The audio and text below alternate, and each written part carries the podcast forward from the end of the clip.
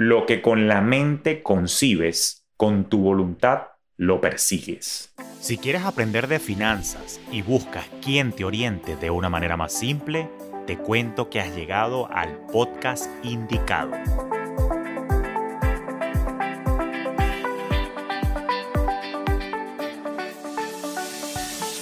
Te habla Julio Cañas y esto es Finanzas Orgánicas, un espacio con recomendaciones y reflexiones para procurar tu bienestar financiero, donde también exploraremos tendencias para impulsar tu crecimiento.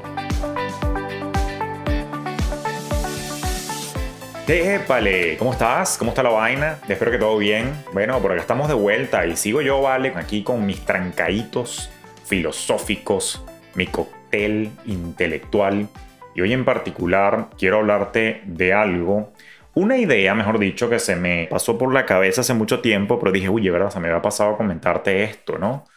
Y te cuento, voy al grano de una vez. Tiene que ver un poco con filosofía de vida, con filosofía financiera y te quiero comentar en los próximos breves minutos al respecto. Hace mucho tiempo, y yo creo que para ser un poco más preciso, probablemente a la vuelta de hace unos 6 o 7 años, ¿no? Cuando yo pasé por mi episodio de salud, que me vi en la necesidad pues de reflexionar, ¿no? De sentarme un poco a pensar, bueno, ¿qué fue lo que me llevó a tanto estrés? ¿Cómo hago para llevar una vida más ligera, más liviana? ¿Cómo hago para vivir en liviandad? Y por supuesto me tocó romper con muchos paradigmas, muchas creencias y bueno, hacer una recomposición de mis esquemas mentales.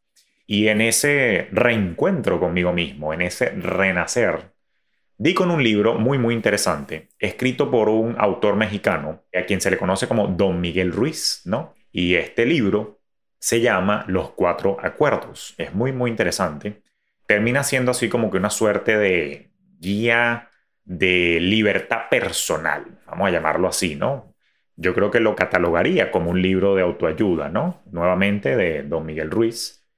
Y que básicamente él presenta cuatro pilares fundamentales que deberían regir tu conducta y mi conducta basado en la cultura tolteca, conocidos en México como un grupo de mujeres y hombres de conocimiento y que abogan por romper con algunos paradigmas de la manera como nosotros interpretamos el mundo y cómo nos relacionamos con el mundo, que te dan un poco más de libertad de ser y que de alguna manera mitigan el sufrimiento y las limitaciones que puede tener una persona en su vida. Y basado en este libro, en los cuatro acuerdos, a lo largo de los años, en mi rol de asesor, consultor, mentor, profesor, yo he ido evolucionando pues una serie de ideas que me permitieron a mí reorientar la manera en la que yo veo el mundo, la manera en la que yo veo las finanzas y que hoy me atrevo por primera vez a presentártelo a ti como una idea aplicada al mundo financiero. Hoy en particular pues te traigo entonces algo digamos inspirado en los cuatro acuerdos de don Miguel Ruiz, pero que ahora está más basado en la cultura Fintelhop, ¿no? Que como recordarás, pues Fintelhop es nuestra comunidad de inteligencia financiera para el crecimiento, es nuestro movimiento de liberación financiera donde estamos creando relaciones armoniosas entre personas como tú y el dinero. Y en ese sentido, basado en una serie de reflexiones, en una serie de meditaciones y en una serie de evoluciones a lo largo del tiempo, entonces di con algo que te presento hoy como los cuatro acuerdos del bienestar financiero, que aspiro yo que te ayuden a guiar tu vida y alcanzar la liberación personal, no solamente la libertad financiera, por eso requiere otros elementos, pero al menos que te desprendas de una serie de cosas que te pueden estar limitando en tu sendero de crecimiento y desarrollo tanto personal como profesional. Así que... Ahora te voy a poner a pensar.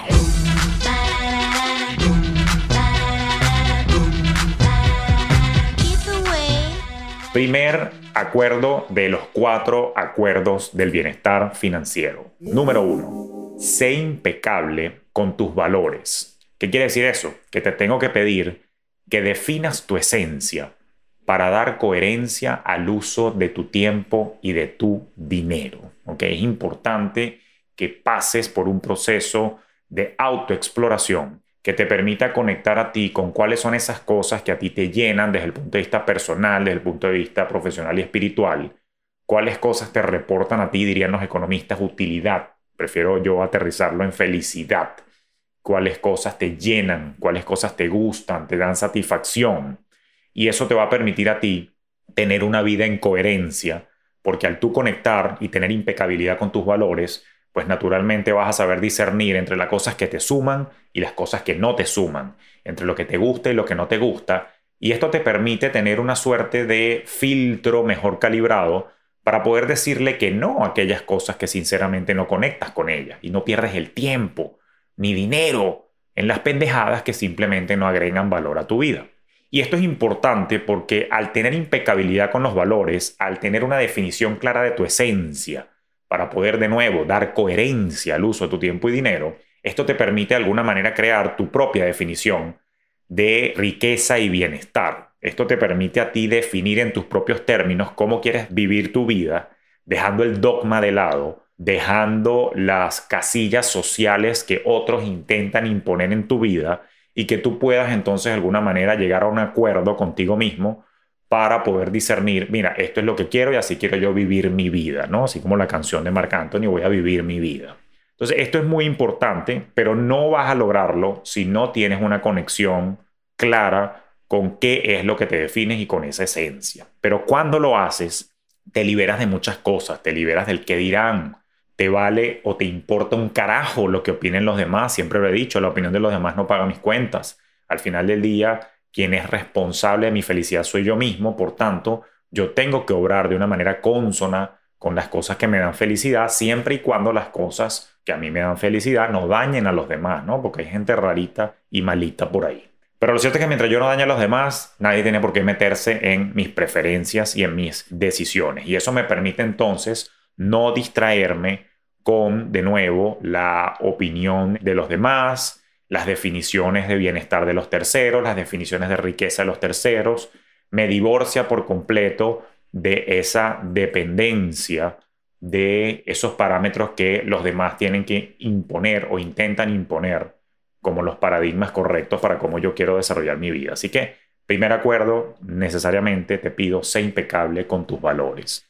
Número dos, acuerdo número dos, no te compares con la vida de otros es importante que pongas el foco en tu propio sendero de crecimiento, en tu propio sendero de bienestar, en tu propio sendero de libertad, no solamente de libertad financiera, sino libertad a todo nivel. Y al no compararte con la vida de otros, te ahorras una serie de ansiedades y preocupaciones, porque es que hay una cosa que quiero que entiendas de una vez por todas, y es que tú no puedes comparar no debes comparar el capítulo 30, por ejemplo, mío, aquí estamos tú y yo, ¿ok? Mi capítulo 30, en el que yo estoy ahorita, no es comparable con tu capítulo 3, o capaz tú estás más adelantado en la película. O sea, el capítulo 45 tuyo no puede ser comparable nunca con mi capítulo 30. Lo cierto es que tienes que recordar aquella frase famosa de Ortega y Gasset que dice, yo soy yo y mis circunstancias. Es decir, donde quiera que yo estoy, es el resultado de un cúmulo, de alguna manera, de experiencias, vivencias, circunstancias, entornos, cadena y secuencia de decisiones y eventos que se han conjugado para yo estar en la posición en la que estoy actualmente y eso es lo que me hace auténtico, eso es lo que me hace único. Y en ese sentido, solamente importa la manera en la que yo obré y la manera en la que yo me desarrollé y de aquí en adelante soy yo quien soy responsable de detectar mis oportunidades de mejora y mis oportunidades de crecer para entonces yo simplemente encaminarme por mi propio sendero. Entonces, yo no puedo estar pendiente que si a mi vecino, a mi comadre, a mi prima, a mi amiga le está yendo mejor que a mí porque ella es el resultado de su propia evolución. Yo soy el resultado de mi propia evolución, ¿no? Entonces, si hay algo que tengo que estar pendiente, no es tanto en cómo le está yendo al vecino, sino que tengo que estar pendiente en mi sendero, ¿no? Y esto me recuerda mucho, no sé si tú habrás visto por ahí en las redes sociales o en los medios de comunicación, pero me parece interesantísimo porque había una foto de una competencia de nado y aparece el famoso nadador norteamericano Michael Phelps, que él está dándose duro, nadando así creo que mariposa para adelante, pero entonces en el otro carril de nado está uno de los competidores en esa ocasión que sale como viendo de lado, viéndolo a él por donde va, ¿no? Y la cosa decía en inglés, o sea, winners focus on winning, losers focus on winners. Como que los ganadores se enfocan en ganar y los perdedores se enfocan en los ganadores. Entonces tú no tienes que estar viendo para el carril de al lado, tú tienes que darle para adelante y estar pendiente de lo tuyo. Lo que le pase al otro no es tu peo, cuidado, no estoy diciendo que es que no haya empatía ni te importe lo que le pase a tu familia, a tus amigos, a tus seres queridos. No se trata de no tener empatía y simpatía. Se trata de que cada quien anda en lo suyo y tú tienes que tener foco en lo que tú controlas y tienes que tener foco en tus circunstancias. Esto tiene que ver un poquito con el estoicismo financiero que en algunas ocasiones he mencionado y que lo trabajamos mucho en nuestros programas, particularmente en Despierta tus finanzas, ¿no? Pero lo importante es que te enfoques en ti, que te enfoques en lo que te está ocurriendo a ti y lo más importante, que des lo mejor de ti en cada situación. Es importante que simplemente entiendas que tú eres dueño y dueña de tus acciones y eres la causa y consecuencia de las decisiones y de las acciones que tú tomas en la vida. Por tanto, no importa cómo le esté yendo a los demás, eres tú quien lleva las riendas de tu vida y no tiene sentido entonces que haya un ápice de comparación. Enfócate en tu propio crecimiento y en tu propio desarrollo personal. Lo que nos lleva, naturalmente, al tercer acuerdo, que lo quiero denominar como domina tus pensamientos. De nuevo, acuerdo número tres, domina tus pensamientos. Y es que hay algo que quiero que entiendas, y es que tu mente es tu herramienta más poderosa. Por tanto, tienes que utilizarla a tu favor. O sea, tienes que estar con conciencia plena de cuál es la programación que tienes. Ya lo hemos hablado en otros episodios. No solamente la programación mental, libretos y lenguajes del dinero, pero tienes que tener claridad en cuáles son tus pensamientos y cuál es tu programación mental con respecto al desarrollo, a la evolución, al crecimiento personal y profesional. Es importante que tengas claridad en cuál es el software que tienes aquí en tu cabeza para ver si está actualizado con el tiempo y el entorno que estamos viviendo. Recuérdate que tenemos que mantenernos en continua actualización. Ya lo decía Darwin, no sobrevive la especie más fuerte ni la más inteligente, sino la que mejor se adapte a los cambios. Y eso pasa por dominar los pensamientos que estamos teniendo. Otro punto muy importante que deriva del dominar tus pensamientos es el hecho de que la mente no distingue los tiempos. O sea, cuando tú empiezas a pensar en una idea, a la mente no le importa si eso fue pasado, si eso es presente o si eso es futuro. Y naturalmente nuestros pensamientos condicionan nuestras emociones, nuestras emociones condicionan nuestras acciones y las acciones de alguna manera nos llevan a los resultados que estamos teniendo. Entonces, si tú estás cargado de pensamientos negativos en tu cerebro, si tú tienes una carga de pensamientos limitantes, de pensamientos que te frenan o obstaculizan, si tienes autosaboteo, pues naturalmente aquí vamos a tener problemas para poder alcanzar la paz y tranquilidad financiera y la abundancia, porque eso requiere pues de una mentalidad nuevamente de abundancia, de una mentalidad de crecimiento. Pero también a veces nosotros nos ocurre que con este tema de que la mente no distingue los tiempos, nos pasa que a veces nos quedamos como pegados en el pasado. Por ejemplo, a mí me ocurría, no vayas a creer que yo soy perfecto, ¿no? A mí me ocurría que muchas veces yo me daba látigo con errores que cometí en el pasado. Juan Julio, tú eres bruto, ¿cómo pudiste haber hecho esto? ¿Cómo pudiste haber hecho aquello? Y tenía una serie de pensamientos rumiantes. Y entonces, claro, ¿qué es lo que ocurre? El cerebro no distingue los tiempos. El cerebro no distingue que esos errores ya quedaron en el pasado sino que revive la situación, revive el malestar, genera las emociones de incomodidad, de decepción y malestar y estresa al cuerpo. Entonces fíjate que importante dominar nuestros pensamientos, porque si me quedo mal pegado pensando en errores del pasado, estreso a mi cuerpo en el presente. Y cuando nos vamos hacia el futuro es la misma vaina. Yo, por ejemplo, a mí me pasa mucho esta vaina, te lo confieso. Ahorita lo tengo un pelo más controlado, te lo voy a reconocer. Pero yo soy una persona muy analítica. Entonces, coño, a mí me pasa que típica vaina de carajo economista de finanzas, yo me la paso pensando en escenarios. Coño, si pasa esto, si pasa aquello. Es como que si estuviera pensando siete jugadas de ajedrez de la vida de avanzada. ¿Qué me pasa a mí? Que claro, con mi mente analítica, que siempre estoy conectado al futuro y planificando y con una visión, etcétera, etcétera, pues me pasaba muchísimo que, claro, yo me creaba no solamente los escenarios positivos, sino también los negativos.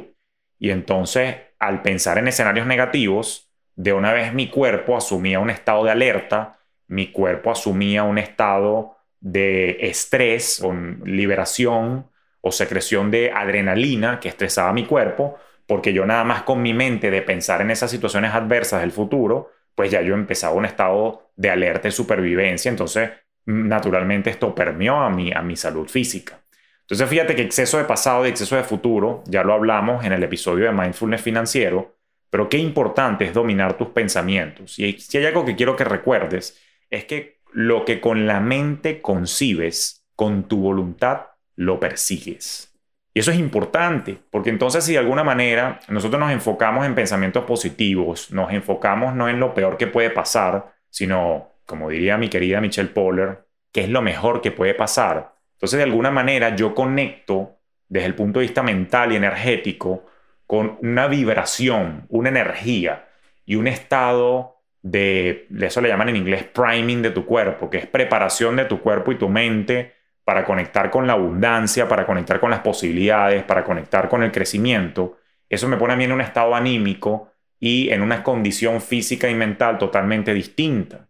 Y es por eso que no podemos permitir que un subconsciente mal actualizado, no podemos permitir que un subconsciente cargado de una programación errónea que no juega para mí, no puedo permitir que tome el control de mi vida. Yo tengo que de alguna manera concientizar que hay en mi cabeza y hacer una actualización que si bien es cierto que mi cerebro va a seguir trabajando 95% de las veces a nivel subconsciente y en piloto automático, al menos yo tengo que cerciorarme que ese piloto automático, carajo, esté bien calibrado porque si no me estrello y cada vez que despegue me voy a volver a estrellar. Entonces, bueno, es importante que este tercer acuerdo del bienestar financiero quede bien internalizado y domines tus pensamientos.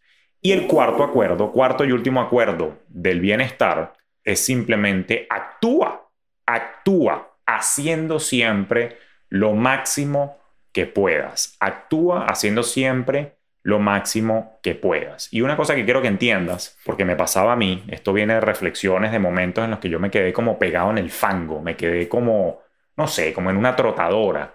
Como que, bueno, sí, estaba corriendo durísimo, pero claro, no avanzaba porque estaba en una trotadora de vida, en una trotadora financiera.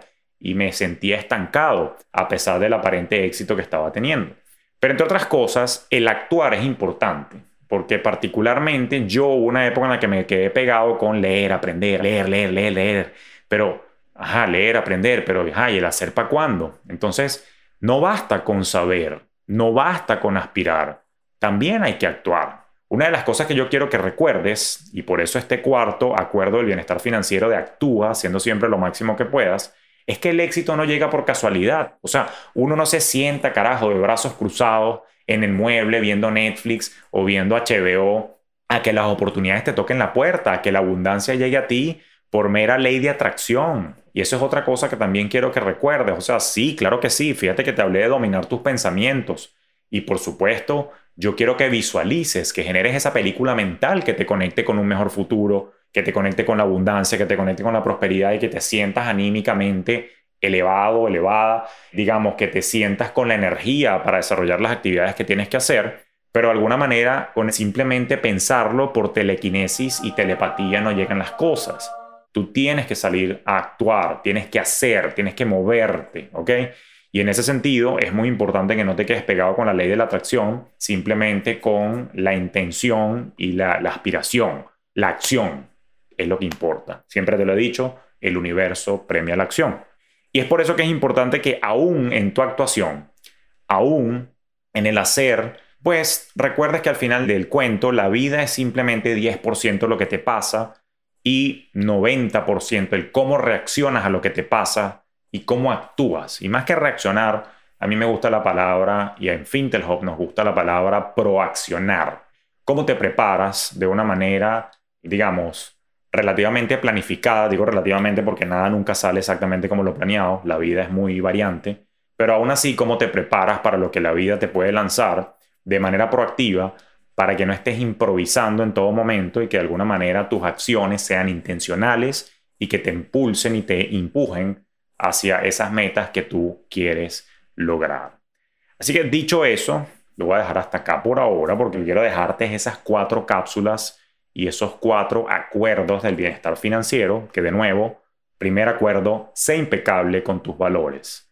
Segundo acuerdo, no te compares con la vida de otros. Tercer acuerdo, domina tus pensamientos. Y cuarto acuerdo, actúa haciendo siempre lo máximo que puedas hacer en un momento dado. Y te garantizo que tu conducta, tu mentalidad, tus acciones necesariamente van a cambiar siempre y cuando mantengas el foco en tu carril para poder avanzar paulatinamente, probablemente sin prisas, pero sin pausas, hacia lo que sea que te estés planteando, sea como sea, que hayas definido tu bienestar financiero, tu libertad financiera, y de esta manera entonces puedas poner el foco en las cosas que realmente importan. Así que dicho eso, no me resta más que bueno, darte las gracias. Y si esto como siempre te ha dado valor y por casualidad utilizas algún dispositivo Apple, le hace iPod, iPhone o iPad, pues mucho te sabré agradecer que me compartas un review, que me dejes una notica. Y bueno, y si te gustó este episodio, y esta reflexión y este trancadito intelectual y financiero, compártelo en redes sociales y taguéame. Cuéntame qué piensas de estos cuatro acuerdos del bienestar financiero. Y bueno, seguiremos reflexionando, seguiremos creciendo juntos. Y bueno, es hasta un próximo episodio donde seguiremos conversando de finanzas al natural, sin tecnicismos. Así que te deseo un feliz y productivo día y nos escuchamos en un próximo episodio. Esto fue Finanzas Orgánicas con Julio Cañas.